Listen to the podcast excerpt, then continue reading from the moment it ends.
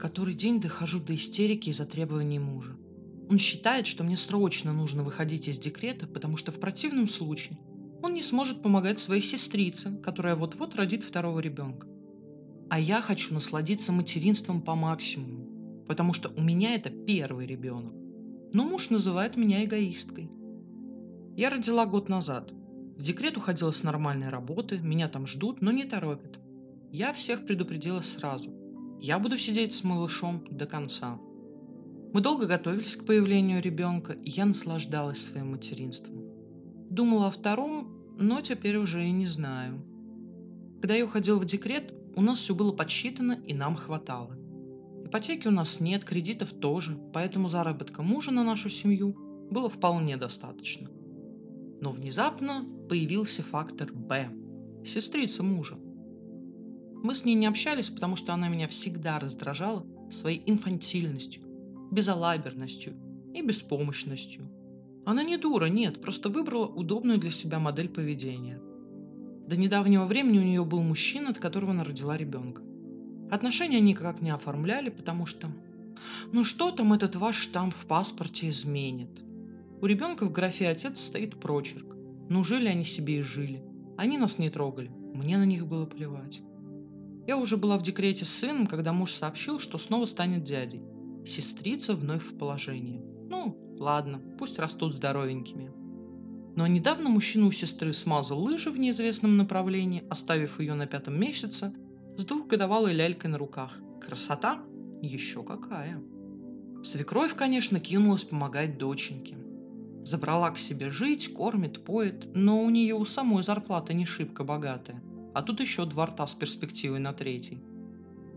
Заставили в это безобразие втягиваться еще и моего мужа.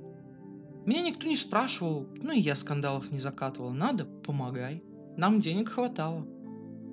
И вот на днях мне муж заявляет, что подсчитал, прикинул и пришел к выводу, что мне нужно выходить из декрета.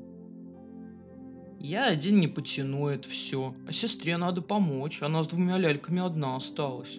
Да и мать не железная. Так что я поговорил, сестра будет с нашим сыном сидеть, все равно со своими нянчится. А мы за это платить. Ты же из декрета выйдешь и будешь нормально получать. Предложение просто на грани гениальности. А почему я должна в угоду твоей сестре бросать своего маленького ребенка на чужую ему тетю и впрягаться в ермо? Я ее беременела, чтобы так расплачиваться, злилась я. Мужу мой тон не понравился. Мы с тобой семья, они моя семья. Мы должны помогать друг другу, жал он. Да, только вот я что-то не припомню, чтобы твоя мама или сестрица хоть чем-то нам помогли. Меня назвали эгоисткой, которая не хочет понимать никого, кроме себя.